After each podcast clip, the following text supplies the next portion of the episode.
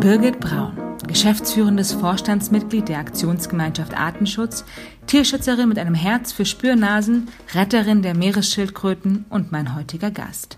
Wir sprechen über die Zukunft unseres Planeten, über die Versuche, Schmugglern bedrohter Arten auf die Spur zu kommen, über Kommunikation unter Elefanten, darüber, wie eine Ausstellung über Schildkröten die Welt erobert und darüber, dass man manchmal schon in den Kinderschuhen weiß, welche Wege man als Erwachsener einschlagen möchte. Vorgestellt hätte ich mir das nicht. Ich würde mich auch jetzt nicht direkt als Leibwächterin sehen. Ähm, aber ich habe immer gehofft, dass ich in dem Bereich tatsächlich arbeiten kann, in dem ich äh, jetzt auch gelandet bin. Also insofern, ich schätze mich da auch sehr, sehr glücklich, ähm, dass mein Leben in die Richtung dann so gelaufen ist. Mein Name ist Viktoria Fode und ihr hört, es ist eine Freude. Hallo, guten Morgen. Guten Morgen, hallo. Hallo, schön. Es freut mich sehr. Ich auch. Du bist geschäftsführendes Vorstandsmitglied der Aktionsgemeinschaft Artenschutz. Genau. Genau. Und ihr arbeitet sehr eng mit dem Cheetah Conservation Fund in Namibia in Otjiwarongo zusammen. Da kommen wir auch noch äh, auf alles drauf zu sprechen. Ja. Aber hättest du dir denn, als du aufgewachsen bist, so als Kind äh, mal vorgestellt, und ich fand diese Formulierung sehr schön, dass du einmal Leibwächterin der bedrohten Tierarten wirst. Das war, glaube ich, eine Überschrift in einem Artikel. Und ich fand, das, das ist doch eine schöne Vorstellung, oder? Genau, ja. Ich habe sehr geschmunzelt, als ich den Artikel damals dann gelesen hatte. Ähm, ja, äh, nein, also vorgestellt hätte ich mir das nicht. Ähm, ich würde mich auch jetzt nicht direkt als Leibwächterin sehen, ähm, aber ich habe immer gehofft, dass ich in dem Bereich tatsächlich arbeiten kann, in dem ich äh, jetzt auch gelandet bin. Also insofern, ich schätze mich da auch sehr, sehr glücklich, ähm, dass mein Leben in die Richtung dann so gelaufen ist. Ja, aber es sieht, also es sieht wirklich, wenn man sich so deinen Lebenslauf äh, anschaut, sieht es wirklich so aus, als ob du schon von, von Kindheit an wusstest, was du machen willst. Du hast, glaube ich, schon Praktika gemacht, hast im, äh, im, im Tierheim, glaube ich, auch schon äh, genau. zu Hause ausgeholfen. Ja. Ähm, aber kam das so von der Familie? Bist du auf einem großen Bauernhof aufgewachsen oder, oder ähm, wo kam das her? Ähm, das kann ich tatsächlich gar nicht so genau sagen. Also es gibt nicht das eine Schlüsselereignis, wo ich dann sage, das war's und dadurch bin ich jetzt in, in die Geschichte gekommen. Aber es ist tatsächlich so, ich hatte Haustiere, wir haben auf einem Bauernhof Urlaub gemacht früher. Ähm, wir haben am Stadtrand gewohnt. Ich habe viel einfach draußen gespielt im Feld. Ähm, nicht nur mit Tieren, sondern das, was, wo ich jetzt auch manchmal denke, was, was Kindern hier vielleicht auch heutzutage ein Stück weit fehlt. Einfach draußen auch an der Brombeerhecke Brombeeren pflücken und sich auch mal eine Schramme holen. Ähm, ja, Äpfel pflücken, Mirabellen, ähm, Marmelade, Gelee draus machen. Das, das war früher, das war normal. Und ja. ähm, das, ja, und dann irgendwann natürlich auch sehen, dass nicht alles rosarot ist in der Natur, dass auch eben Tiere einfach abgegeben werden oder ausgesetzt werden, noch schlimmer. Also äh, manche Leute geben sie ja nicht mal vernünftig ab, sondern mhm. setzen sie am Straßenrand aus, stellen Karton vors Tierheim. Ähm, das waren dann schon auch äh, Momente, wo, wo ich eben gesehen habe, oh, da, äh, ja, da, da läuft nicht alles rund und da würde ich gerne helfen. Und ich habe dann schon, also ich wollte nicht immer ganz klar Naturschützer werden oder Biologe. Das, ähm, das wollte ich wahrscheinlich in der Zeit auch schon, habe das aber noch nicht gewusst, um es vielleicht so auszudrücken. ähm, ich wollte früher erstmal Tier, äh, Tierärztin werden. Ich habe mein Schulpraktikum in einer, äh, beim Tierarzt gemacht und habe da festgestellt, dass das tatsächlich nicht, ähm, dass das gar nicht das ist, was ich werden möchte, mhm. ähm, weil ich unter anderem ähm, ja, da waren dann Patienten dabei, Leute dabei, die halt mit einem Pelzmantel und einem völlig überfütterten Dackel zum Beispiel reinkamen, der mehr rollte, als dass er laufen kann und äh, wo die Leute dann sagen, ja, ich bin ja so ein Tierfreund und wenn der Arzt dann sagt, ja, das hat eine Fettleber, sie dürfen dem nicht so viel Süßkram geben. Ja, das geht doch nicht, wenn der mich anguckt. Und man dann merkt, Natürlich muss man als Tierarzt dann schon auch äh, sagen, was wichtig ist, aber im Endeffekt sind das auch Kunden die man nicht alle verprellen darf oder kann, mhm. weil man ja auf sein, seine Patienten auch angewiesen ist. Und insofern, ja, war für mich dann klar, dass das ist dann doch nicht das, was ich wirklich ähm, später machen möchte, sondern das war dann auch eher so die, die Zeit oder die Tierarztvorstellung so von, von Daktari. Das äh, habe ich natürlich damals auch geguckt. Natürlich. Ähm, dann eben zu sehen, ja, die Naturschutzgebiete in, in eben Afrika oder auch grundlegend Probleme ändern. Es nützt überhaupt nichts, immer so einzelne Tiere oder, also natürlich müssen die versorgt werden, aber die Lösung kann nicht sein, dass wir immer nur verletzte Tiere aufnehmen oder ausgesetzte Tiere aufnehmen. Da gehört dann auch Aufklärungsarbeit zu. Da gehört dazu, den Leuten zu äh, vermitteln, hier, wenn ihr ein Tier kauft, dann übernehmt ihr Verantwortung. Ähm, Tier, Haustiere sind keine Weihnachtsgeschenke. Ähm, und wenn man in Urlaub fährt, dann muss man auch für sein, sein Haustier sorgen. Entweder mitnehmen oder eine Betreuung finden. Und ähm, deswegen war für mich, oder ist, ja, von, von, von meinem Typ her bin ich dann eher der Typ, der auch versucht, eben an den Wurzeln das Problem anzupacken und nicht nur, also das, die Arbeit ist unheimlich wichtig, ähm, und wir haben ja auch von der AGA aus äh, Projekte, wo wir zum Beispiel ähm, für beschlagnahmte Geparden sorgen, die, die aus dem Handel, also aus, von Schmugglern befreit wurden, die für, ein, für einen illegalen Heimtiermarkt gedacht sind. Und ähm, das ist natürlich auch wichtig, dass wir die versorgen. Mhm. Aber viel wichtiger ist, dass dieser, dass dieser Handel aufhört, weil das ist nur ein ganz kleiner Bruchteil, der gerettet wird der kann auch nicht wieder ausgewildert werden. Das heißt, für den Arterhalt sind die Tiere auch ein Stück weit verloren. Und ähm, da müssen wir das grundlegende Problem ähm, ändern ja. und. Ja, ich glaube, also zumindest so ging es mir, als ich äh, mich mit Laurie unterhalten habe, beziehungsweise dafür die Recherche gemacht habe. Mir war gar nicht bewusst, dass zum Beispiel gerade bei Geparden ähm, dieser Tierschmuggel mit einer der Hauptgründe ist, warum die Geparden halt so bedroht sind. Und das ist ja, geht ja nicht nur bei den Geparden so. Ich glaube, ich bin irgendwo stand über 70.000 ähm, Mitbringsel in Anführungsstrichen, die der Zoll alleine raus äh, mhm. rauszieht jedes Jahr. Und da wird werden die Dunkelzahlen ja noch oder Dunkelziffern ja noch höher sein. Ähm, ich glaube, ja. dass einfach vielen Leuten gar nicht so bewusst ist, dass es noch immer so ein Riesenproblem ist. Doch, also ich glaube, da müssen wir uns auch irgendwie mal wieder bewusster werden, ähm, dass man nicht alles haben muss, nur weil man es schön findet oder niedlich findet. Ich finde Geparde toll. Es sind wahnsinns tolle Tiere. Aber es ist auch einfach, ich, wir haben eine Hauskatze. Das ist ein kompletter Unterschied. Wenn ich abends eine Katze auf dem Schoß haben will, die, die schnurrt und mit der man schmusen kann, dann nehme ich einfach eine ganz normale Hauskatze. Ja. Und es darf auch gerne sein, dass die aus dem Tierheim ist, dass das keine überzüchtete Rassekatze ist. Und, ähm, und Geparde einfach in der Wildnis lassen. Da gehören die hin. Und ähm, entweder man hat mal das Glück, auch Urlaub in einem Land zu machen wie Namibia, wo man Geparde in freier Wildbahn beobachten kann, ähm, oder man äh, ja, guckt sich eine, eine Doku an im Fernsehen und genießt die Tiere. Aber wir müssen nicht immer alles ähm, zu Hause haben. Und das gilt beim Urlaub genauso. Wenn ich, wenn ich einen schönen Urlaub ähm, gemacht habe, wenn ich zum Beispiel tauchen war, ich muss mir die Korallen doch nicht mitnehmen. Die sehen zu Hause auch einfach nicht mehr so schön aus, nee. wie als ich sie unter Wasser gesehen habe. Hm. Ähm, insofern Bilder mitnehmen, ähm, lokales Handwerk unterstützen, da was Schönes mitnehmen, ähm, aber wirklich darauf achten, dass es nicht, äh, nicht zur Zerstörung des Lebensraums beiträgt und ähm, zum Aussterben von Tier- und Pflanzenarten. Ja, und manche Sachen sind auch einfach total für mich gefühlt absurd. Also irgendwo stand zum Beispiel auch Rheumapflaster aus Affenhoden oder irgendwie was, also so absurde Sachen, die die Leute da mitbringen. Ich denke, glaubt, also ihr glaubt doch nicht wirklich jetzt, dass euch das hilft. Warum? Also ganz prinzipiell kann man auch sagen, selbst wenn es helfen würde, es gibt auch Alternativen. Definitiv, ja. Ähm, und die, die äh, nicht dazu führen, dass eine Tier- oder Pflanzenart ausstirbt. Und dann muss ich einfach ähm, mich mal ganz bewusst dafür entscheiden, auch wenn es, wenn ich vielleicht nicht ganz so gut äh, wirken sollte, dass ich trotzdem was anderes nehme. Und dann braucht es halt ein bisschen länger. Dann muss ich mich halt drei Tage länger eincremen. Ähm, es ist aber auch tatsächlich so, dass, dass äh, viele Sachen überhaupt nicht, überhaupt keine Wirkung haben.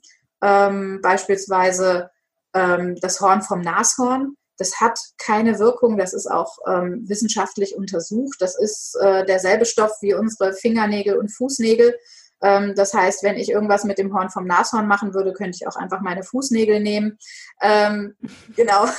Ob das wirklich lecker ist, äh, das steht jetzt nochmal woanders geschrieben. Aber ich denke auch, das Horn vom Nashorn ist nicht wirklich ähm, nee.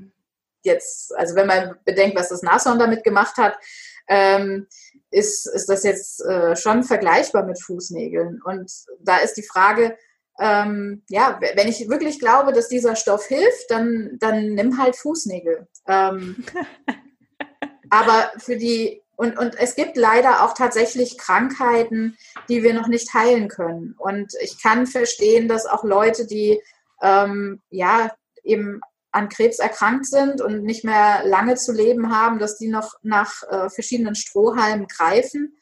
Aber gerade auch beim, beim Horn vom Nashorn, da geht es auch zum Teil darum, dass Leute das äh, nehmen, bevor sie äh, ja eine, eine Partynacht machen, um am nächsten Tag keinen Kater zu kriegen. Und ich denke, dafür gibt es genug andere Mittel und notfalls äh, ja darf man sich halt nicht dauernd ähm, zu arg besaufen. Hm. Ähm, aber das sollte auf jeden Fall nicht dazu führen, dass, dass eine Tierart ausstirbt. Ja, Definitiv, definitiv. Und dieses Thema mit dem Schmuggel, das hat dich dann auch schon im Studium ähm, beschäftigt. Wir haben jetzt schon ein paar, ein paar ähm, Stops quasi übersprungen, aber ja. dir wurde dann schon relativ früh bewusst, dass dir der, der Tierschutz doch am Herzen liegt. Du hast äh, angefangen, Biologie zu studieren mit, glaube ich, Schwerpunkt Tierschutz. Naturschutz. Naturschutz, ja. Genau. Ähm, und deine Masterarbeit beschäftigte sich dann nicht mit Geparden, aber mit Hunden und Schmuggeln. Vielleicht genau. kannst du erzählen, äh, wie du darauf gekommen bist und was daraus im Endeffekt entstanden ist, weil das ist ähm, sehr bemerkenswert. Ja, also vielleicht, um das nochmal äh, kurz zu sagen, also mein Biologiestudium hatte ich eben mit dem ähm, Schwerpunkt Naturschutz abgeschlossen und hatte danach noch ein Aufbaustudium gemacht, ähm, Umweltschutz.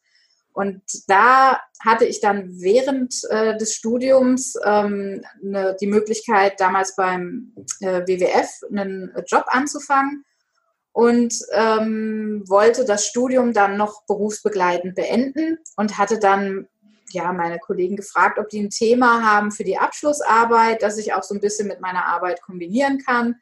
Und da hatte mein damaliger Chef dann eben eine Studie aus dem Regal geholt und gemeint, er wollte schon immer mal wissen, ob sowas in Deutschland möglich ist. Und da ging es um die reine Machbarkeit, dass sich Spürhunde ähm, auch ausbilden kann auf ähm, ja, bedrohte Arten, auf Produkte wie Elfenbein, zum Beispiel das Horn vom Nashorn, Korallen, Haifischflossen oder ähnliches. Mhm. Und ähm, die erste Studie, die es dazu eben gab, äh, die hat gezeigt, es geht prinzipiell.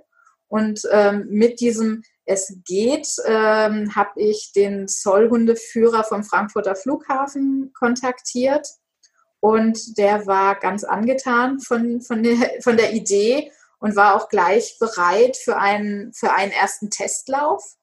Ähm, und von da ab ging es dann eben auch an die Zollhundeschulen und ähm, da konnte ich eben immer wieder ja, halb geöffnete Türen einrennen und ähm, habe da auch ganz viel Unterstützung ähm, bekommen und Interesse, äh, weil die Leute natürlich vor Ort auch immer wieder mit der Problematik äh, konfrontiert werden. Also am Flughafen ähm, in Frankfurt werden eben immer wieder ähm, Produkte, aber auch lebende Tiere aufgegriffen, die dann im Koffer ähm, geschmuggelt werden, von denen nicht mehr alle Tiere leben ähm, und wo auch nicht alle Tiere am Ende durchkommen. Und das sind natürlich dann auch ähm, ja, Erlebnisse, die ja, die mir geholfen haben, ähm, einfach mit solchen Leuten dann auch zu tun zu haben, die, die eben das auch schon mitbekommen haben, das Problem, und die froh waren, da an einer Lösung arbeiten zu können.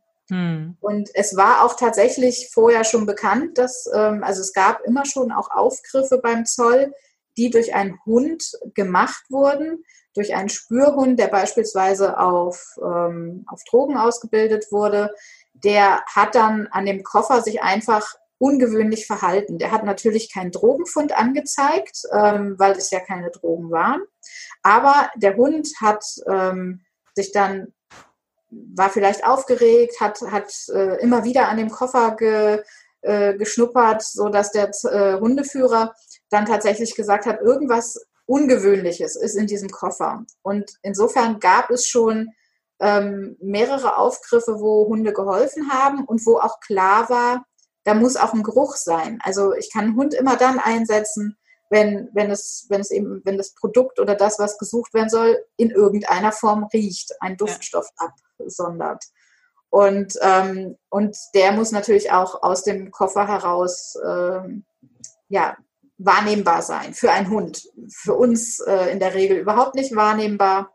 Aber ähm, ja, da haben wir dann, wie gesagt, die ersten Testläufe gemacht und dann ähm, hat es noch ein bisschen gedauert, aber nach und nach äh, wurden dann die ersten Spürhunde eingesetzt. Und ähm, da Deutschland ja Teil der EU ist und die EU ein Binnenmarkt ist, war es uns auch von vornherein wichtig, das nicht nur auf Deutschland zu begrenzen.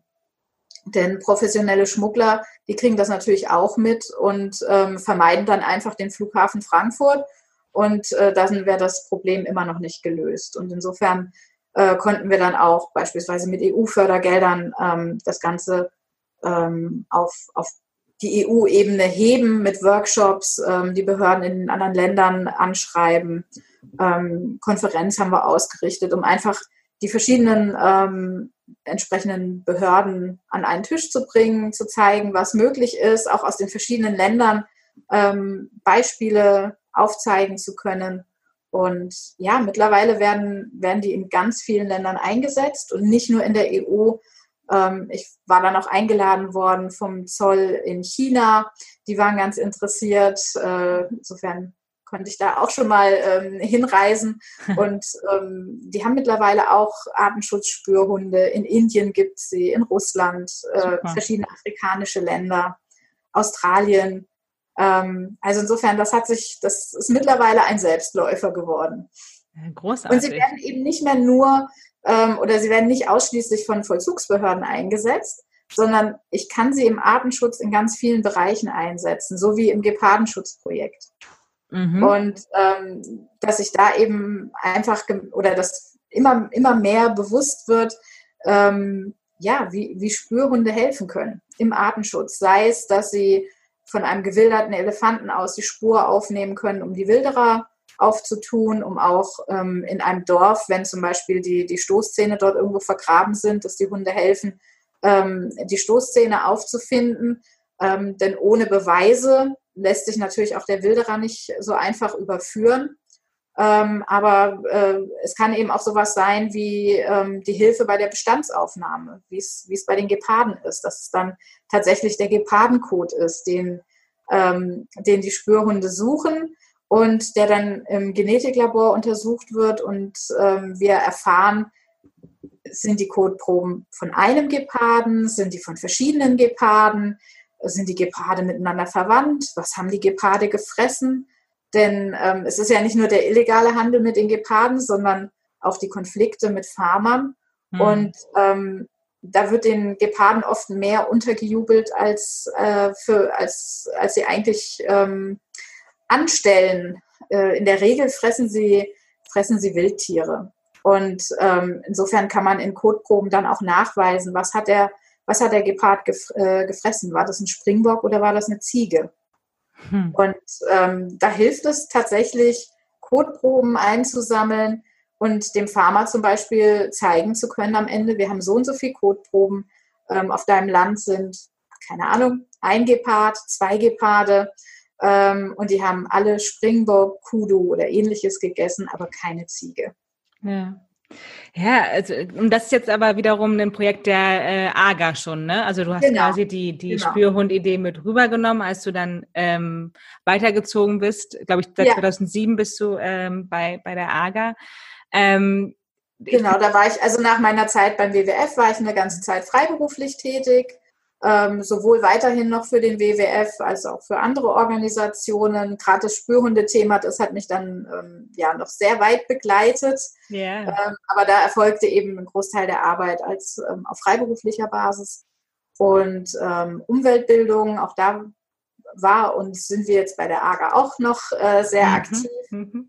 es gibt so viele Themen, auf die wir äh, noch eingehen können. Ähm, äh, ja. Mein Kopf springt schon die ganze Zeit hin und her. Ich würde aber noch mal einmal ganz kurz ähm, auf die Hunde eingehen, weil mich das interessiert. Wie funktioniert das denn dann, ähm, das Training? Also gibt es dann jetzt quasi wie eine Art Katalog, wo, wo verschiedene ähm, bedrohte Arten drinne stehen und man weiß, okay, die Hunde reagieren auf Nashorn, auf das und das und das? Oder ist, sind das alles ähnliche Gerüche vielleicht? Also sind es Geruchsgruppen, auf die die Hunde dann trainiert werden? Wie, wie genau funktioniert das? Oder kann man sagen, okay, der Schäferhund reagiert auf zehn Arten zum Beispiel? Keine Ahnung. Ja, also man muss die Hunde tatsächlich darauf trainieren. Ähm, man muss sie mit dem, ähm, mit dem Duft quasi konfrontieren und dann werden sie in der Regel belohnt. Und mhm. das merkt sich der Hund. Der merkt halt immer, wenn ich da das anzeige, dann ähm, dann bekomme ich eine Belohnung. Entweder spielt man mit mir oder ich kriege eine Futterbelohnung, eins von beidem. Und äh, wenn man das immer weiter intensiviert, dann, äh, dann setzt sich das fest. Es muss aber auch regelmäßig immer wieder aufgefrischt werden. Mhm. Also wenn der Hund dann später ähm, beim, beim, äh, bei der täglichen Arbeit an den Koffern ähm, da ist ja jetzt auch nicht in jedem Koffer dann Schmuggelgut drin. Das heißt, wenn der ähm, bei der täglichen Arbeit äh, sein, seine Duftstoffe nicht regelmäßig auch auffindet, dann muss man eben auch mal einen präparierten Koffer dazwischen stellen oder nochmal Trainingseinheiten machen. Auch ähm, die, die Spürhunde gehen auch immer wieder zu, zu sozusagen Training oder Fortbildung ähm, an die Zollhundeschule zurück, wo dann eben ähm, das Ganze wieder gefestigt wird und er mit den Zielgerüchen dann auch stärker konfrontiert wird. Hm. Aber das ist dann tatsächlich schon der Punkt, der ein bisschen einschränkt oder wo man beachten muss, was will ich mit dem Hund, was will ich äh, suchen und welche Zielgerüche ähm, machen für mich Sinn, auch in der Kombination. Ähm, man sagt immer so, man kann 10 bis 15 Gerüche ähm, dem Hund äh, gut äh, ja, beibringen, antrainieren. Ähm, und dann kann man überlegen, will ich eine bestimmte Papageienart auffinden oder ist nicht eigentlich schon der Vogel an sich in einem Koffer das Problem, selbst wenn es keine bedrohte Art ist? Dann ja. wäre ja irgendwas wäre an der Sache faul, wenn ich ähm, am Flughafen in einem Koffer einen Vogel drin habe. Ich sage mal, selbst wenn es eine Amsel wäre, die jetzt äh, definitiv, ja. Dann ist zumindest der Tierschutz nicht gewährleistet.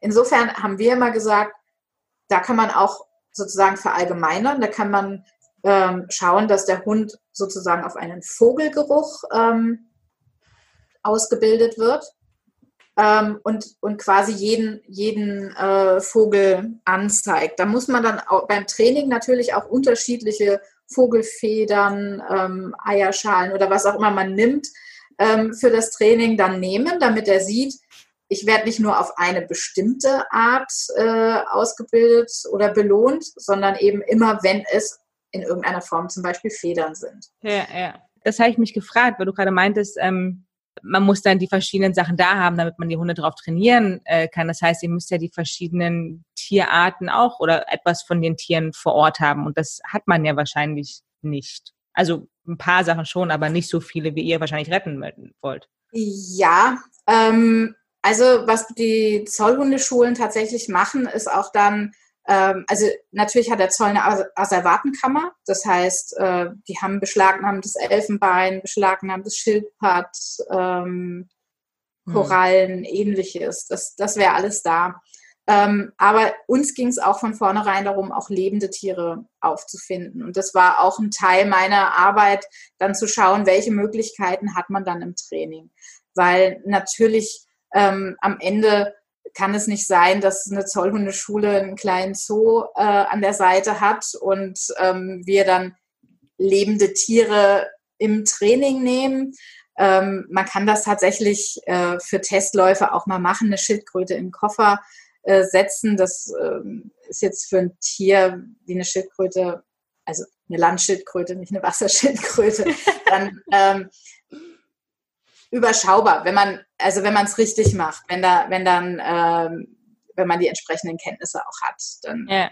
ähm, lassen sich auch gerade Reptilien oder so, die sich eh gerne ähm, auch verstecken, eine Schlange oder so, die, die eher auch mal unter einem Stein ähm, sich durchaus wohlfühlt, wenn man die in ein Stoffsäckchen tut und mal in einen Koffer packt, dann ist das noch nicht so schlimm, als wenn es für ein paar Minuten ist. Hm. Aber das kann natürlich nicht ähm, die Grundlage für, für so ein ähm, ja, längeres Training sein. Aber ähm, es hat sich gezeigt, dass man eben auch damit arbeiten kann, dass man die äh, zum Beispiel Schlangen häuten sich, ähm, man hat tatsächlich eben beschlagnahmte Schildkrötenpanzer, ähm, man hat äh, auch mal mit, äh, wenn man, es werden ja auch Tiere ähm, eben privat gehalten oder mit Zoos, die dann, wo dann auch mal einfach irgendwann ein Tier auch stirbt, ganz natürlich am Lebensende. Ähm, und dann kann man zum Beispiel bei einer Schildkröte tatsächlich den Panzer weiterverwenden. Ähm, man kann ähm, ein Handtuch in ein Tiergehege legen, wo dann das Tier einfach länger drauf sitzt. Das, sowas geht auch. Also hm. das, das reicht aus, vor allem wenn man auch versucht, die Tiere oder die Hunde auf eine Tiergruppe auszubilden und nicht auf eine ganz bestimmte Art. Und gerade am Flughafen bei den Zollbehörden, da geht es auch tatsächlich darum, auf die, auf die Tiergruppen auszubilden. Hm. Ähm, wir haben, das war auch ein Projekt, das ich äh, mit angeschoben habe, hm. war tatsächlich zu zeigen, dass man die Tier, dass man die Hunde auch ähm, bis aufs Artniveau ähm, verwenden kann, ausbilden kann. Wir haben eine Machbarkeitsstudie gemacht, ähm, um zu zeigen, dass man mit Spürhunden auch ähm, Holz auffinden kann, illegales Holz in einem Container. Ähm, das war damals auch ganz, äh, ja, ganz lustig gewesen, weil mein Kollege damals beim WWF aus dem Waldbereich gesagt hat, wir haben ganz tolle Methoden mittlerweile über DNA und Isotopenuntersuchungen ähm, herauszufinden, was für eine Holzart das ist, wo die herkommt, können das wirklich auch ähm, regional eingrenzen. Ähm, aber es kommt so viel an in den Containern, in Schiffsladungen. Wir können nicht von jedem Stückchen Holz, was da in einem Container ankommt, eine Probe nehmen und, ähm, und die im Labor untersuchen. Ähm, man braucht einen Anfangsverdacht.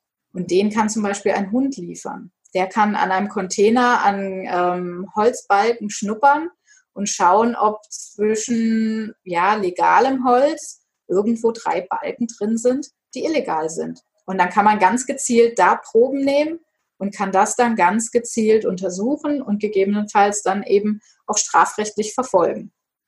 Und ähm, insofern, man kann die auf Artniveau ausbilden. Also wie gesagt, der könnte auch auf eine bestimmte Papageienart ausgebildet werden.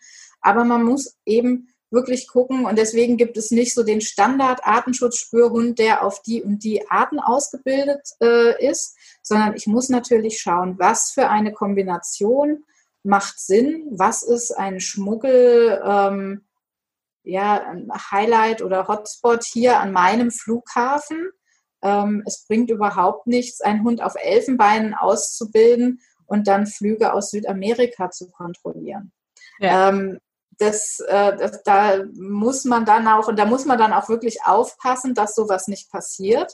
Und dann am Ende heißt es, ja, bei uns äh, wird kein Elfenbein geschmuggelt. Dann kann man nur sagen, nee, ihr habt die falschen Flüge kontrolliert, weil Elefanten eben nicht in Südamerika gehäuft vorkommen, sondern ja. in Afrika oder in Asien. Und deswegen müsst ihr damit andere Flüge kontrollieren. Ja, und, würde man ähm, sich ja wünschen, dass die Kollegen da auch ein bisschen mitdenken, ne? Würde sich anbieten. Ja, aber das ist, das passiert auch. Also auch ähm, die, der Zoll, die machen ja auch ähm, Analysen und äh, machen eine Risikobewertung und wissen auch, ähm, ja, wo sie gucken müssen. Ähm, aber das, das zeigt eben auch, dass es wirklich ganz individuell ist und dass wir eben auch gucken müssen, selbst in Deutschland gibt es nicht den einen Standard Artenschutzspürhund, sondern ich gucke eben in Frankfurt, was kommen da für Flüge rein, was kommen in Stuttgart oder in München für Flüge rein, gehäuft und ähm, kann dann eben da ganz gezielt die Hunde entsprechend ausbilden. Hm. Und jetzt, du hast gerade, ähm, weltweit werden die Hunde jetzt teilweise eingesetzt. Interpol arbeitet mit, äh, mit denen. Du hast 2017 äh, wurde dir ähm, eine nicht ganz so kleine Trophäe dafür überreicht, würde ich mal sagen. Die, ach, mein Französisch ist leider definitiv ausbaubar, aber ähm, die Trophäe des Femmes von der genau. äh, Fondation Yves Rocher. Keine Ahnung, ob ja. das ausgesprochen wird, aber ähm, herzlichen Glückwunsch dazu natürlich auch nochmal von mir. Ähm, das ist äh, genau ein, ein ein sehr angesehener und wichtiger Umweltpreis, glaube ich, der ähm, äh, verliehen wird und für dieses Hunde oder Schutzhundeprogramm ähm, dir verliehen wurde. Ja. So. Ich möchte aber gerne nochmal von den Hunden ähm, auf eine andere Spezies kommen, die du jetzt schon ein paar Mal angesprochen hast, und zwar die Meeresschildkröten. Ich glaube, auch da gibt es eine kleine, äh, ich will nicht sagen Anekdote, aber Geschichte, wie du auf das Schicksal von den Schildkröten schon als Mädchen, glaube ich, aufmerksam wurdest oder ja. junge, junge, junge Teenager? Ja, ich glaube, ähm, ich kann es gar nicht so, also wie gesagt, es war nicht das Schlüsselereignis, dass ich sage, das habe ich mir in den Kalender eingetragen yeah. und wusste dann, in die Richtung will ich gehen. Aber ich weiß, dass ich als Kind, und das wird wahrscheinlich so Ende Grundschule gewesen sein, also schon ähm, ja, relativ jung, ähm, einen Film gesehen habe, hab, der mich sehr berührt hat. Und ähm, da ging es darum, dass Meeresschildkröten in einer Bucht am Strand ähm, ja, aufgeschichtet wurden, um sie dann zu schlachten. Und das, was mich da ganz arg auch berührt hat, ist, dass sich eigentlich niemand so arg jetzt eben um die Tiere gekümmert hat und einfach auch dieses Leiden verkürzt hat, sondern die Tiere wurden ähm, einfach auf den Rücken gedreht, dann können sie nicht weglaufen. Dann wurden die da einfach abgelagert in der prallen Sonne zu Dutzenden oder Hunderten. Und dann wurde ihnen der ähm, der Panzer aufgeschnitten. Und es hat sich einfach niemand die Mühe gemacht, die Tiere vorher umzubringen. Die sind einfach irgendwann dabei im weiteren Arbeitsverlauf ähm, gestorben. Und das waren Aufnahmen, die mich tatsächlich ähm, extrem berührt haben. Da gab es eine mhm. Aufnahme, ähm, wo man, wo einfach ähm, ne, das, der Kopf der Schildkröte näher rangezoomt wurde.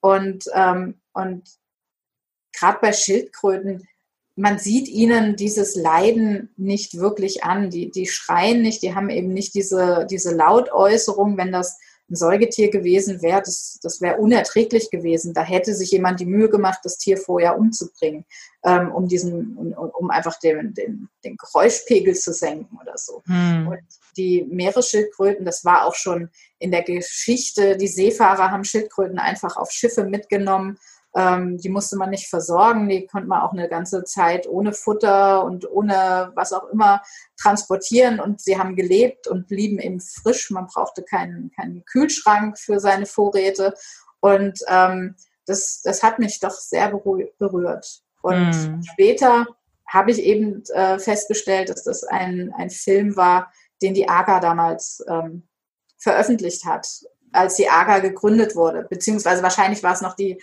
Aktion zur Rettung der Schildkröten. Ähm, so hatte die AGA angefangen.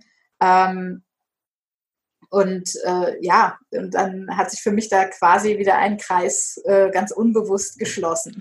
Genau, das dachte ich mir nämlich auch, als, äh, als ich gelesen habe, dass Brigitte und Günter Peter, das sind die beiden, die die, ähm, die Aktion rettet, die Schildkröten ähm, quasi ins Leben gerufen hatten, glaube ich, genau. wenn ich genau. das richtig äh, erinnere. Und die haben das auch auf Bali gesehen und dachte, genau. deine also die Geschichte. sind da auch ganz, ganz unbewusst sozusagen reingestolpert. Die hatten nicht den die hatten eigentlich so an sich nicht den Drang oder den Wunsch, eine, eine Artenschutzorganisation zu gründen. Ähm, er war Ingenieur, sie war technische Zeichnerin. Die sind einfach in Urlaub gefahren, die waren naturverbunden, haben auch getaucht und ähm, sind da jetzt dann auch äh, eben nicht immer nur die ganz touristischen Wege lang gegangen, sondern auch mal ein bisschen in die unberührte Natur und sind dann auf diese Bucht gekommen und haben gesehen, ähm, wie dort die, die Meeresschildkröten abgeschlachtet wurden und haben das äh, aus ihren Köpfen nicht mehr rausbekommen, als sie dann ähm, wieder zu Hause waren. Und es hat sie nicht losgelassen und sie haben dann einfach geschaut, ähm, haben dann weiter recherchiert, haben auch ähm, eben herausgefunden, dass, dass das Fleisch von den Meeresschildkröten nach Deutschland importiert wurde. Und ähm, dass viele Leute das auch gegessen haben, ohne es zu wissen, weil es einfach als Gulasch serviert wurde. Und Ui. Die haben, dann, die haben das dann öffentlich gemacht. Und damals war es natürlich noch nicht so einfach wie, wie heutzutage, wo jeder ähm, relativ einfach einen Film im Internet veröffentlichen kann. Das ja. war ja Anfang der 80er Jahre. Ähm, und da wurde dann eben versucht, äh, ja, welche Wege kann ich gehen? Es wurden Prominente gefunden, ähm, Sielmann, Jimek, der Verband Deutscher Sporttaucher wurde gefunden und ähm, damit Unterstützer, die das dann tatsächlich mit in die Medien gebracht haben und die dann geholfen haben, dass, dass äh, eben auch ein Film gedreht wurde, ähm, wo das im Fernsehen gezeigt wurde, was tatsächlich zu Veränderungen geführt hat. Großartig. Und wir haben ja jetzt schon ein paar Mal gesagt, auch im Bezug auf die Geparden zum Beispiel, dass Aufklärung und, und, und glaube ich, der Dialog mit, ob es nun Farmer sind in Geparden, äh, in, in Afrika oder ähm, anderen Leuten total wichtig ist. Und was ich auch so, ähm, so spannend fand an den vielen Projekten, die die AGA macht, ist aber euer Zweig mit der, mit der Umweltbildung oder den Maßnahmen, mhm. die ihr habt. Und ihr habt da eine, ähm, eine ganz spannende Ausstellung zum Thema mhm. Meeresschildkröten, ne? Ja. Ähm, ja, vielleicht kannst du mir dazu noch mal ein bisschen was erzählen. Und vor allen Dingen gibt es die ja nicht nur auf Deutsch. Genau, also wir haben, oder unser Ziel ist äh, natürlich aufzuklären und wir schützen in der Regel nur, was wir kennen. Und deswegen ist wichtig, dass wir dass wir die Natur auch weiterhin ähm, kennenlernen. Also das äh, sei es unsere heimische, dass die Kinder wirklich auch ein Eichhörnchen sehen, Vögel beobachten, einfach mal rausgehen, Blumen pflücken, schauen, was man davon vielleicht auch essen kann. Ähm, das finde ich unheimlich wichtig. Und ähm, es ist auch wichtig, sich beispielsweise, viele machen Urlaub in, in Griechenland, in der Türkei. Das sind ähm, Strände, die wir uns dann mit den Meeresschildkröten teilen. Und viele Leute wissen das nicht. Also ich war selber Während des Studiums ähm, hatte ich ein, ähm, als, als Ehrenamtliche in einem Meeresschildkrötenprojekt auf Sakintos mitgearbeitet und hatte dann auch gemerkt, dass viele Leute überhaupt nicht wissen, dass es da Meeresschildkröten hat ähm, und auch nicht wissen, wie sieht das Nest einer Meeresschildkröte aus. Also da gab es viele, die gesagt haben, ja, ich sehe hier ja nichts. Und wenn man denen dann erzählt hat, ja, die sind vergraben, die Meeresschildkröte gräbt ein Loch und da legt sie die Eier rein und dann schaufelt sie wieder Sand drüber und ähm, das soll auch äh, möglichst so aussehen, dass man am Ende nichts sieht, damit eben keine Fressfeinde das Nest finden und es plündern. Das hat die Natur da schon ganz sinnvoll ähm, eingerichtet. Und da merkt man eben auch, dass die Leute das A nicht wissen und dass sie andererseits aber auch oder dass die meisten durchaus bereit sind, sich an Regeln zu halten, wenn sie verstehen, ähm, warum die Regeln so sind. Wenn ich nur sage, nee, du darfst abends nicht an den Strand gehen, da sind viele dabei und sagen, ja, nee, das will ich mir jetzt von dir nicht einfach verbieten lassen. Und wenn man denen erklärt, warum, und dass ähm, da jetzt die Schildkröten zur Eiablage kommen, dass die irritiert sind, sich bedroht fühlen, wenn da Leute rumlaufen, wenn da Licht ist, dass das Licht sie auch in die falsche Richtung lenkt, ähm, dann, dann wächst die Bereitschaft. Und deswegen, deswegen ist äh, Umweltbildung für uns eben auch, auch wichtig. Also ich glaube, nur mit Verboten, einfach nur zu sagen, das darfst du hier nicht, ähm, damit kommt man nicht weit. Mhm. Und äh, aber die Faszination wecken, zu zeigen, was für faszinierende Tiere das sind, die seit Millionen von Jahren auf diesem Planeten sind, die es schon zu Zeiten von Dinosauriern gab. Ähm, das kann doch nicht sein, dass die an uns scheitern, dass die wegen uns ausgerottet werden. Und es lässt sich eben auch mit, mit kleinen Einschränkungen, können wir uns die Strände teilen. Das heißt ja nicht, dass niemand mehr an diese Strände darf, äh, sondern dass wir eben aufpassen. Was bedeutet das für so ein Nest von der Meeresschildkröte? Das bedeutet, dass ich da jetzt vielleicht keine Sandburg baue, damit äh, ich nicht aus Versehen so ein Nest ausgrabe, nicht die Eier kaputt mache, ähm, dass ich keinen ähm, Sonnenschirm nehme und den einfach in den Boden ramme ähm, mit, dem, mit dem Pfosten und damit vielleicht ein Nest treffe, sondern dass ich, ähm, dass die Hotels mitarbeiten, dass die, bevor die Nistsaison startet, die, die Sonnenschirme fest installieren und die einfach die Saison überstehen bleiben. Das heißt, wir wollen gar nicht, dass alle Leute jetzt in der Sonne putzeln, die dürfen gerne den Sturm haben. Aber wir müssen einfach diese Lösungen finden. Und ähm, es darf auch Bereiche geben, wo man sagt, hier könnt ihr eure Sandburg bauen, dass man einen speziellen Sandkasten irgendwo macht für die Kinder. Ich sage gar nicht, dass die nie wieder im Sand buddeln dürfen, aber dass man sagt, es gibt halt ein paar hundert Meter an diesem Strand, ähm, wo die Meeresschildkröten die, die ähm, Eier vergraben haben und da bitte einfach nicht. Und ich denke, das ist auch tatsächlich was, was wir erwarten können. So viel, so viel ähm, ja, Respekt miteinander und so viel Einschränkungen auch akzeptieren, dass man sagt, ähm, nee, das kriege ich hin. In dem Bereich mache ich keine Sandburg und ansonsten habe ich einen schönen Urlaub hier und ähm, dafür können, können die Meeresschildkröten eben hier nisten und, und die Art ist nicht, wird dadurch nicht vom Aussterben bedroht sein. Ja, und das ist, das habt ihr dann alles quasi in eine transportable äh, Genau, das sind so Banner-Displays, ähnlich wie Roll-Ups. Ähm, das sind, äh, also wir haben auch noch eine Elefantenausstellung und arbeiten gerade an einer Artenschutz-Geparden-Ausstellung, okay. weil es tatsächlich sehr, sehr erfolgreich ist, weil es sehr, sehr gut angenommen wird, was ich auch sehr schön finde bei der AGA. Wir haben ähm, ein ganz tolles Team, vor allem auch an ehrenamtlichen Mitarbeitern. Wir haben einen Grafiker, mit dem habe ich zusammen eben diese Meeresschildkröten-Ausstellung ähm, gemacht. Und äh, ja, also sie ist Eigenlob ist jetzt immer schwierig, aber ich finde sie tatsächlich sehr, oder von anderen haben wir eben auch die Rückmeldung bekommen, dass sie sehr ansprechend gestaltet ist. Schön. Und ähm, du hattest es gerade angesprochen, es gibt sie nicht nur auf Deutsch, sondern ähm, wir haben dann unseren Kollegen in, in, zum Beispiel in Kenia ähm, dann mal Bilder gezeigt von der Ausstellung und die haben gesagt, sowas haben wir immer hier haben wollen, ähm, weil natürlich auch in Kenia die Umweltbildung wichtig ist. Hm. Und ähm, unser Grafiker hat dann gesagt, ähm, die meiste Arbeit war jetzt ähm, das Kreieren, Gestalten dieser Banner, ähm, da Texte austauschen oder auch mal ein einzelnes Foto austauschen, was da eingebaut ist. Das ist gar nicht so viel Arbeitsaufwand. Und insofern, ähm, ja, haben wir so quasi dieses, dieses Angebot auch weitergegeben.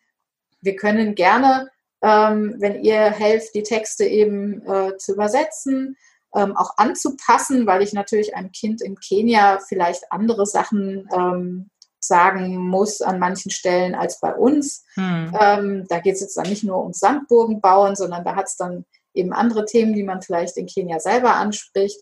Ähm, aber so dass die Gestaltung eigentlich zu 90 Prozent gleich bleibt, einfach ein anderer Text eingefügt ist, der angepasst ist, ähm, ein, zwei Bilder mit ausgetauscht und mittlerweile haben wir die Meeresschildkrötenausstellung in Kenia, in Nigeria, ähm, Costa Rica, Mexiko, also auch auf Spanisch ähm, auf Portugiesisch auf den Kapverden, auf Singalesisch auf Sri Lanka. und ähm, ja, das sind dann auch quasi ein Selbstläufer geworden. Yeah, yeah. Und dann haben meine Kollegin von dem Elefantenprojekt äh, die Bilder gesehen und gesagt, so was möchte ich gerne für Elefanten haben. Mhm. Und die Lori hat die Bilder gesehen und hat gesagt, das will ich mit Geparden haben. Yeah. Und insofern äh, müssen wir natürlich immer ein bisschen gucken, wie wir es finanziert kriegen. Deswegen geht es nicht immer äh, mit dem Fingerschnippen, aber die Elefantenausstellung, ähm, die haben wir jetzt äh, fertig seit letztem Jahr auch im Einsatz und ähm, Ende des Jahres auch nach Kenia ähm, bringen können. Und äh, an der Gepardenausstellung, da arbeiten wir gerade. Ja. Und wie, wie funktioniert das dann? Also kommen, können dann zum Beispiel auch Schulen auf euch zukommen und sagen, wir würden das gerne mal äh, bei uns ausstellen oder sind das alles eher ähm, Naturschutz? äh, Organisationen, die. Nee, wir haben, also wir haben auch viele Schulen. Wir haben sogar ab und zu auch Anfragen von Kindergärten. Ähm, da, ja, also von der Rückmeldung her funktioniert auch. Ähm, da muss man natürlich auch mal gucken, was für eine Gruppe ist es. Sind es dann die, die quasi die Schulabgänger? Ähm, und welche Themen kann ich dann da alles ansprechen ähm, in der Ausstellung, in der Meeresschildkröten-Ausstellung? Ähm, das ist eine Mischung aus faszinierendem Wissen über Meeresschildkröten, dann aber auch Probleme angesprochen wie Plastikvermüllung, ähm, Ideen, was wir dagegen tun können. Ähm, dazu gibt es auch so einen Aktionsleitfaden, da sind Spieleideen drin, da kann man eine Anleitung, um Stofftaschen zu bemalen. Ähm, und, äh, und dann sind eben auch noch Tipps zum Verhalten am Niststrand äh, mit drin. Und insofern kann man auch ein bisschen, die, man kann, man könnte zum Beispiel auch einfach ein Thema rausnehmen, wo man sagt, das ist jetzt vielleicht für die kleinen Kinder zu viel. Ähm, aber wir fangen erstmal damit an, denen zu erzählen, was für tolle Tiere Meeresschildkröten sind. Ähm, aber oft ergibt es sich dann auch, also dass die Kinder dann ähm, selber sehen, ja, was ist denn, wenn dann äh, Müll im Meer ist oder wenn da Tüten sind oder mhm. Flaschen oder ähnliches. Ähm, aber da kann man eben sehr schön arbeiten, auch selber sich überlegen, wie man die Ausstellung zeigen will. Wir verleihen die kostenlos. Ähm, die kann in einem, in einem Koffer ähm, gut verschickt werden. Das ist tatsächlich extra so gemacht, dass wir sagen, ähm, möglichst geringe Kosten. Wir freuen uns, wenn die Kosten für den Versand übernommen werden. Der liegt dann bei, ähm, ja, das kann man mit, mit DHL oder Hermes als Reisegepäck versch verschicken. Ähm, das sind dann so 17 Euro knapp hm. eine Richtung. Ähm, und ja, die kann wirklich jeder aus, äh, ja, ausleihen.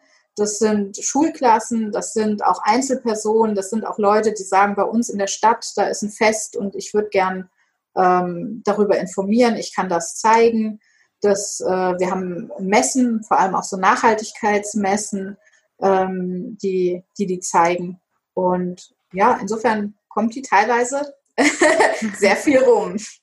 Großartig, super. Ich mache mir nur nebenbei ähm, Notizen, nicht, dass du dich wunderst, weil ich ab und zu mal runtergucke, weil ich mir das alles schön aufschreibe natürlich. Ähm, alle, die das hören, bitte unbedingt die, äh, die Ausstellung ausleihen und aufstellen. Ähm, aber du hast es eben schon äh, in so einem Nebensatz angesprochen mit der Finanzierung. Die AGA ist äh, relativ klein oder familiär, würde ich mal sagen, im Gegensatz ja. zu WWF. Ähm, ihr habt aber doch eine ganze Menge an Projekten gleichzeitig laufen, oder? Weißt du gerade aus dem Kopf, wie viele das sind ungefähr? Ja, also es sind, ich sag mal so um die 15, aber es ist auch immer schwierig, ein Projekt manchmal von einem anderen abzugrenzen. Also zum Beispiel bei den Geparden haben wir natürlich die Projektarbeit in Namibia, aber der illegale Handel findet hauptsächlich in Somaliland statt oder da ähm, waren jetzt die meisten Aufgriffe. Da ähm, haben wir auch mitfinanziert, dass eine Auffangstation aufgebaut werden konnte. Ähm, da ist immer die Frage, sind das jetzt zwei Projekte, ist das ein Gepardenprojekt? Ähm, insofern, ich, ich würde mal sagen, um die 15 ähm, mit Partnerorganisationen in den jeweiligen Ländern. Und insofern lässt sich das dann auch gut stemmen. Hm, hm. Das war jetzt nämlich, ähm, also ich glaube, das ist so ein bisschen geteilt, meine, meine äh, Fragen zu der Arbeit der AGA selber. Äh, zum einen, wie entstehen denn Projekte? Kommt jemand auf euch zu und sagt, ich möchte gerne etwas für diese, diese Art tun? Mhm. Das wäre meine Idee. Oder ähm, bringt ihr das eher ins Rollen und sucht dann Partner? Das ist tatsächlich ganz unterschiedlich. Mhm. Ähm, Einige Projekte haben sich ergeben, einige waren schon da. Also als ich dazu kam, da gab es schon ähm, zum Beispiel das Projekt zum Schutz der Elefanten. Das ist eine ganz lange Partnerschaft, die wir da in Kenia haben, wo wir ein Elefantenwaisenhaus unterstützen. Das ist schon seit über 25 Jahren so. Ähm, das haben wir jetzt noch ein bisschen erweitert, weil auch da äh, war mir jetzt besonders wichtig, dass wir nicht nur ähm, die Elefantenweisen aufziehen und dann irgendwann wieder in die Wildnis schicken. Und ähm, dann besteht das Problem der Wilderei immer noch und äh, im schlimmsten Fall werden die dann gewildert und wieder erschossen, ähm, sondern dass wir tatsächlich auch was gegen, gegen die Wilderei unternehmen. Das heißt, wir finanzieren ein Wildhüterteam, das im Tsavo East Nationalpark ähm, unterwegs ist und die Wilderei bekämpft. Und das ist auch, also der Tsavo East Nationalpark ist dann der Nationalpark, wo die Elefantenweisen wieder ausgewildert werden. Und, ähm, und dass wir eben auch, ähm, auch in Kenia uns äh, für die Umweltbildung einsetzen. Viele Kinder in Kenia, selbst die, die am Rand von Nationalparken wohnen, ähm, da gibt es welche, die haben noch keinen Elefanten gesehen, die haben noch keine Giraffe gesehen, ähm, weil ich in die Nationalparke ähm, nur mit einem Fahrzeug reinkomme und die Eltern eben kein Auto haben, mal eben dort einen Ausflug hinzumachen.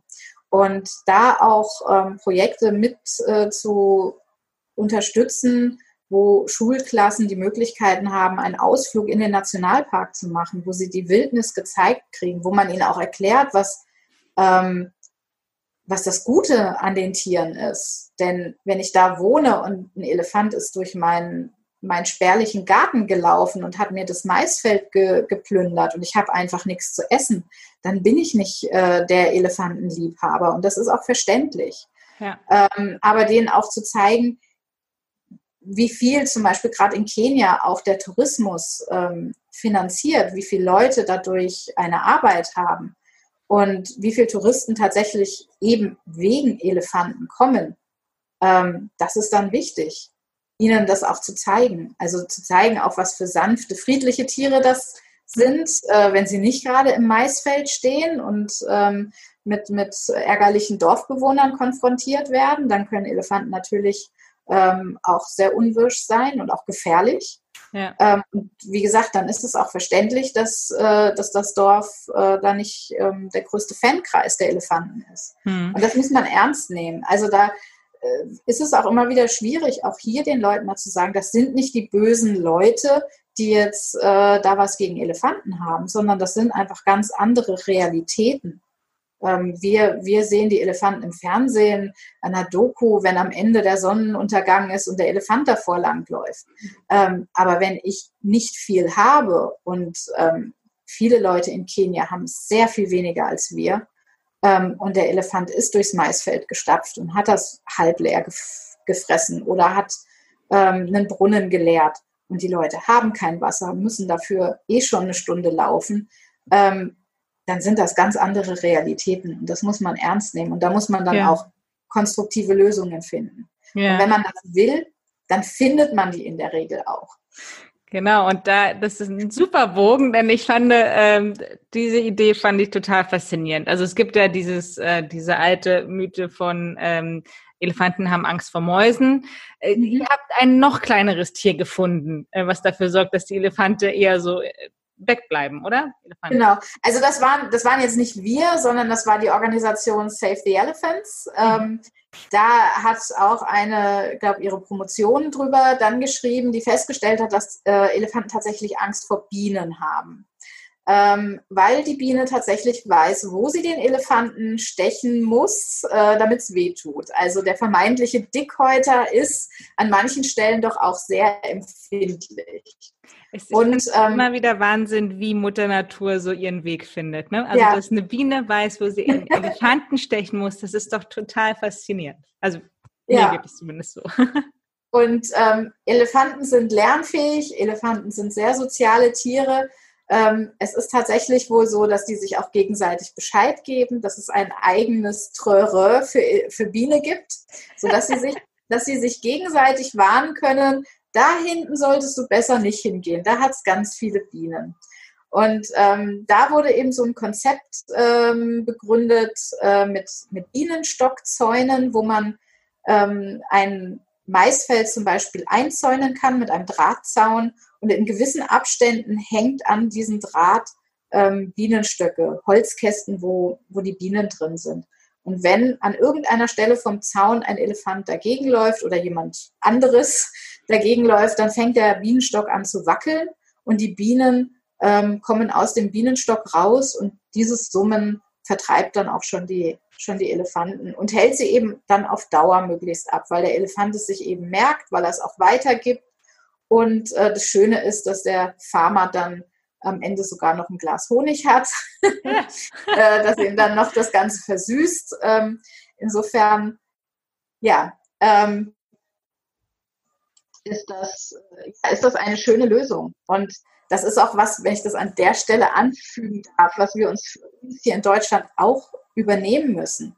Auch bei uns finden Mensch-Wildtier-Konflikte statt. Hm. Und es kommt immer wieder vor, dass jemand sagt, ja, der böse Farmer in Namibia, der soll mal gefälligst das und das machen, damit er ja nicht die Geparde abschießt. Und wenn dann der Wolf in Deutschland um die Ecke äh, spickelt, dann heißt es auf einmal, ja, Wölfe, hm, muss ich die jetzt bei mir haben? Können die nicht irgendwo anders bleiben? Und ähm, da müssen wir genauso ähm, zurückstehen und schauen, wo sind die Lösungsansätze, wo ist es überhaupt gefährlich? Also wir haben ja oft sehr viel mehr Angst vor Tieren, als es nötig ist.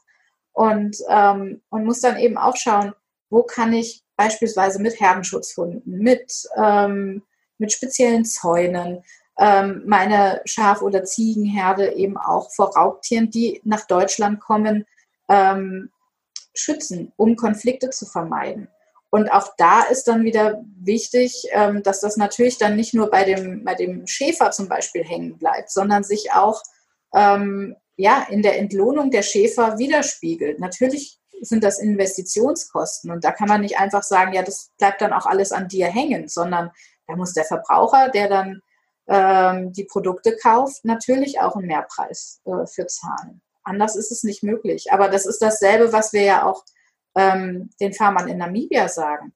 da sagen wir ja auch, ähm, zum einen, A, der Gepard, der frisst gar nicht so viele Nutztiere, wie ihr glaubt. B, kann man sich schützen. Und ja, auch der Farmer in Namibia muss für einen Herdenschutzhund, ähm, der muss den füttern, muss den impfen lassen, hat einfach auch Unkosten mit einem Hund. Und auch der muss damit klarkommen. Und, ähm, und das erwarten wir oder das wird immer wieder erwartet. Äh, von, von Leuten aus der Distanz. Und äh, wie gesagt, das müssen wir aber auch dann, wenn es uns betrifft, äh, genauso umsetzen. Ja, auf jeden Fall. Finde ich, ich finde es äh, gut, dass du schon den, den Bogen zu uns nach Deutschland ähm, äh, ziehst. Was mich noch interessieren ähm, würde, bei dir persönlich, ich meine, die Bedrohung, dass viele von den Arten es nicht schaffen werden in den nächsten Jahren, die ist leider hoch, die steigt teilweise auch immer weiter. Ähm, aber wie, gerade in deinem Bereich oder auch in, in, in Laurie Markers Bereich, wie wie steht man trotzdem nächsten Tag wieder auf oder jeden Tag, auch wenn man sieht, okay, die Zahlen ähm, der aussterbenden Arten steigen statt sinken, es wird nicht wirklich besser, zumindest nicht überall. Ähm, wie motiviert man sich dann trotzdem da irgendwie, naja, nicht aufzustecken, aber zu sagen, okay, vielleicht irgendwann schaffen wir es doch, dass sich irgendwas ändert. Das meine ich eher, also nicht das Aufgeben, sondern so dranbleiben und nicht verzagen.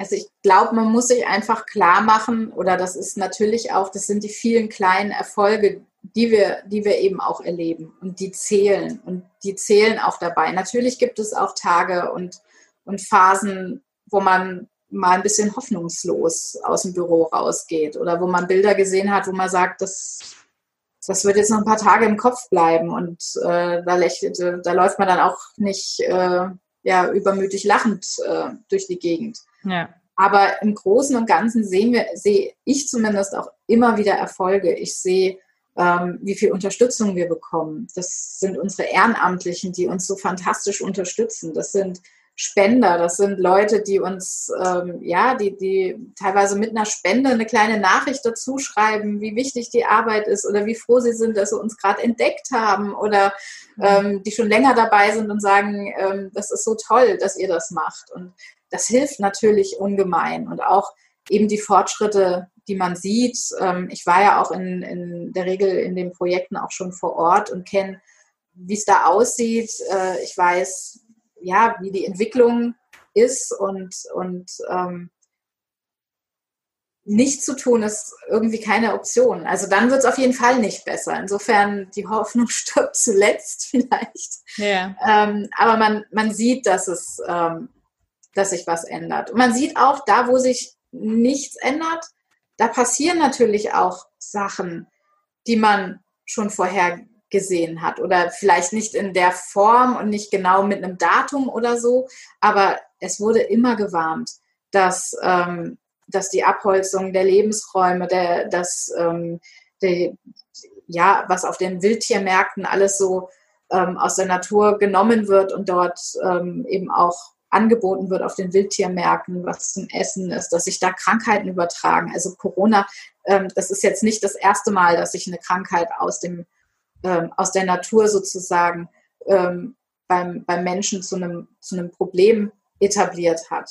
Ja. Dass das jetzt so kräftig äh, uns ähm, erwischt hat, ähm, das kam, sage ich mal, für viele Naturschützer jetzt auch nicht völlig unerwartet. Es war immer irgendwas, irgendwas kommt. Also die Natur, ähm, wenn wir die zerstören, werden wir mit den Konsequenzen leben müssen. Das, mhm. ist, äh, das ist, wenn wir Tierarten ausrotten, uns gehen vielleicht ähm, Heilmittel für die Medizin verloren aus dem Regenwald, wenn wir den einfach abholzen. Sachen, die wir vielleicht nie erforscht haben, sind vielleicht ähm, ja, Heilmittel drin, Pflanzen, die uns hätten helfen können, die wir aber schon lange ausgerottet haben. Ja. Ähm, dieses, ich finde die Natur total faszinierend, auch dieses, das Ökosystem, das Zusammenspiel, das viele Arten einfach so ähm, in, in, in ein Gleichgewicht gebracht hat und Arten so geformt hat im Laufe der Evolution, wie sie jetzt sind. Ähm, und wenn da einzelne Arten rausfallen, dann hat das Konsequenzen. Und ähm, man kann es jetzt auf die harte Tour lernen, oder vielleicht auch vorher sich was sagen lassen. Das ist auch beim Klimawandel so. Nur weil wir jetzt oder in den letzten Jahren noch nicht ganz so arg ähm, betroffen waren, sehen wir die Auswirkungen aber trotzdem schon. Und die werden irgendwann schlimmer. Hm. Und wir können jetzt noch was tun. Und das, ähm, und das bedeutet natürlich auch, dass wir vielleicht auf das eine oder andere verzichten müssen ähm, und nicht jede 500 Meter mit dem Auto fahren dürfen. Ähm, aber es, ja, es, es bringt einfach nicht äh, weiterzumachen und das zu ignorieren. Irgendwann wird sich das, äh, wird uns das einholen. Ja, ja, das ist schön, weil, ähm, also auch da wieder, du nimmst mir meine Fragen immer schon voraus. Das ist so, ich liebe dieses Gespräch, weil dann muss ich, dann kann ich äh, einfach nur zuhören. Das finde ich großartig. Nee, aber ähm, mich hätte es interessiert, ähm, was du gerne, wenn du die Chance hättest, halt vielleicht unserer Gesellschaft oder den, den anderen Leuten oder man sich selber so, so mitgeben möchtest. Ähm, jetzt nicht als Allwissender, aber halt so als kleiner Hinweis. Ja, also Allwissen äh, könnte ich sowieso nicht für mich in Anspruch nee, nehmen. Genau, das, aber, also, das will ich damit auch gar nicht äh, sagen, aber du ja. hast es eben so schön gemacht, schon als was man halt sich, glaube ich, auch selber wünscht ähm, für, für andere Menschen, wie man sich der Gesellschaft irgendwie gegenüber ähm, verhält. Aber wie, ähm, wie kann ja, man denn... Ich glaube, da ist auch wichtig, dass wir, dass wir einfach mal gucken, ähm, was sich viele, glaube ich, hier auch nicht so bewusst sind, wie gut es uns eigentlich geht. Ähm, das ist sozusagen also es ist schwer zu sagen, ein, ein, also das als, als Benefit für mich zu, zu nehmen, ähm, aber ich weiß, wie es in, in anderen Ländern aussieht, wie es in Entwicklungsländern aussieht. Ähm, und da weiß ich, wie gut es uns hier eigentlich geht. Hm. Wenn ich sehe, auch jetzt die Beschränkungen ähm, durch Corona, ähm, so viel Auffangnetze, wie wir doch haben. Natürlich ist es für jeden Einzelnen, der jetzt ähm, finanziell ähm, zu kämpfen hat oder ähm, ich will das auch nicht leichtfertig jetzt darüber hinweggehen, wenn, wenn jemand vielleicht sein, seinen kleinen Betrieb, den er aufgebaut hat, jetzt ähm, dadurch ja, auf der Kante steht oder vielleicht auch tatsächlich am Ende schließen muss. Nichtsdestotrotz gibt es bei uns noch ein Auffangnetz, ähm, das es in anderen Ländern so nicht gibt. Also wir sehen das gerade, ich habe vorhin ja gesagt, dass der Tourismus ähm, für Kenia zum Beispiel extrem wichtig ist, dass viele Jobs im Tourismus sind es kommen im Moment keine Touristen hin. In unserem Meeresschildkrötenprojekt sehen wir gerade, dass die Leute, die, die drängen ins Meer, auch wenn sie keine Ahnung von Fischfang haben, die gehen mit Moskitonetzen oder mit irgendwas, mit das man irgendwie vielleicht einen Fisch fangen kann, ähm, ins, ins Riff. Äh, da müssen, versuchen wir auch gerade äh, gegenzusteuern, aber die Leute sind verzweifelt. Ähm, da gibt es kein, kein Auffangnetz, keine Sozial- Hilfen, die ihnen jetzt äh, kein Überbrückungsgeld, kein, ja, die, die, die, die stehen vor dem Nichts und müssen ihre Familie ernähren. Und ähm, das wird auch noch eine Weile so weitergehen. Also, dass da mit einem Fingerschnippen zum Jahresende die Hotels wieder voll sind, das wird, wird wahrscheinlich nicht so sein. Nee. Und ähm, wir versuchen gerade Projekte aufzusetzen, um den Leuten ähm, Jobmöglichkeiten zu bieten im Naturschutz, dass wir sagen, wir versuchen jetzt verstärkt Mangroven zu pflanzen, ähm, Strandsäuberungen durchzuführen, ähm, wo die mitmachen können, wo sie ein kleines Entgelt kriegen, das sie über die Runde bringt, dass wir versuchen, den Workshops anzubieten. Jemand, der vorher ähm, was weiß ich, im, Zimmermädchen war oder Tuk-Tuk-Fahrer, der weiß jetzt vielleicht nicht unbedingt, wie er, wie er gut äh, Reis anbauen kann. Aber den Leuten jetzt zu zeigen, hier, wir geben euch Saatgut, wir zeigen euch, wie ihr das anbauen könnt, damit ihr die nächsten Wochen überbrücken könnt, damit ihr da, ähm, damit ihr einfach eine, eine Perspektive habt. Das, äh, das ist jetzt total wichtig. Und ähm, da, ja, das sieht man mal vielleicht auch selber, ähm, ja, wie, wie gut es uns geht. Also wenn das Schlimmste ist, dass ich mal nicht zum Friseur gehen konnte, dann, dann, ähm, ja, dann geht es mir extrem gut. Ja, ja, aber das ist ein ganz großer, ähm, wichtiger Punkt, ähm, ganz besonders in der jetzigen Zeit, dass uns gerade hier in Deutschland mal bewusst wird, wie privilegiert wir eigentlich sind und leben dürfen, definitiv. Ähm, ja. Liebe Birgit, wir haben schon über die Stunde äh, gequatscht. wir könnten wahrscheinlich noch drei Stunden weiter äh, sprechen. Ja. Ähm, aber du hast ganz wichtige Sachen zu tun weil du hast ganz viele Projekte, um die du dich ähm, kümmern musst. Ich möchte aber gerne damit abschließen, dass ähm, du vielleicht noch mal kurz sagen kannst, wie man denn die AGA und die vielen ähm, Projekte auch unterstützen kann. man kann es natürlich ähm, mit einer Spende unterstützen, als Fördermitglied oder auch eine Patenschaft übernehmen, sei es für einen kleinen Elefant, für einen Geparden oder ähm, für unser Meeresschildkrötenprojekt. Ähm, aber auch gerne unsere, unsere Ausstellungen ausleihen und zeigen, ähm, ja, darüber berichten und, und sich vor allem auch selber informieren, wenn ich in Urlaub fahre, auf was muss ich achten, ähm, damit ich einfach ja nicht dazu beitrage, dass Arten ähm, aussterben. Also das ich, äh, wir freuen uns natürlich, wir brauchen auch finanzielle Unterstützung, aber ganz wichtig ist auch, ähm, selber zu gucken, dass wir, dass wir nicht zum Verursacher werden. Das fängt an mit ähm, Bioprodukte kaufen, fair gehandelte Produkte kaufen, den Leuten mit fair gehandelten Produkten, ähm, den Leuten in den, in den entsprechenden ähm, Ursprungsländern eine, ja, einen fairen Lohn zu geben und damit den Leuten auch zu helfen, dass sie die Natur nicht ausbeuten müssen. Ähm, das ist schon sehr viel wert. Ähm, ja, ich glaube, das ist so